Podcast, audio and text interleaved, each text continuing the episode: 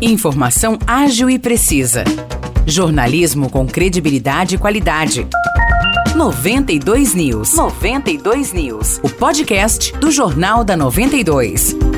Olá, eu sou Morris Projan e a partir de agora você fica bem informado sobre as principais notícias do dia em nossa cidade e região. No episódio 618 do podcast 92 News, você confere.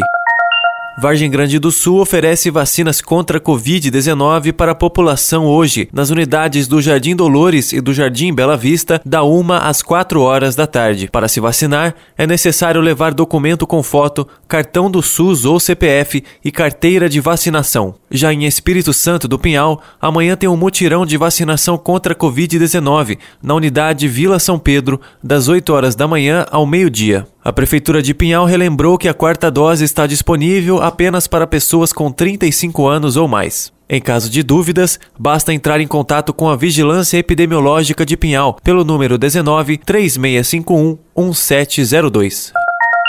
A Guaí implementou ontem um projeto de telemedicina na rede municipal de saúde. O Telemed Aguaí já está operando em todas as seis unidades básicas de saúde e também no pronto-socorro da cidade. Serão oferecidos serviços médicos de neuropediatria, hematologia, reumatologia, endocrinologia, psiquiatria e também cardiodigital, onde o paciente fará um eletrocardiograma a fim de detectar possíveis cardiopatias com destaque para o infarto agudo do miocárdio. Aguaí é o primeiro município da região a implantar a telemedicina na rede municipal de saúde. O objetivo é oferecer um serviço com baixo tempo de espera pela consulta e atuar na prevenção com atendimento imediato.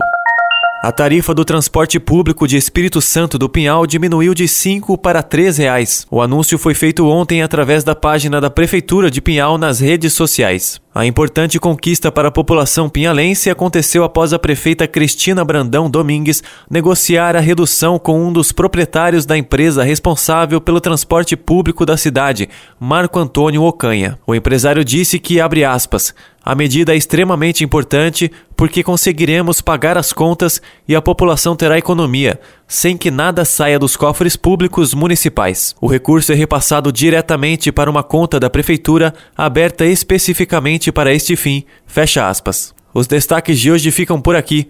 Valeu e até o próximo episódio do nosso podcast.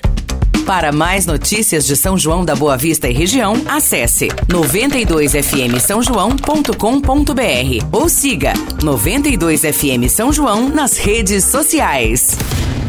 92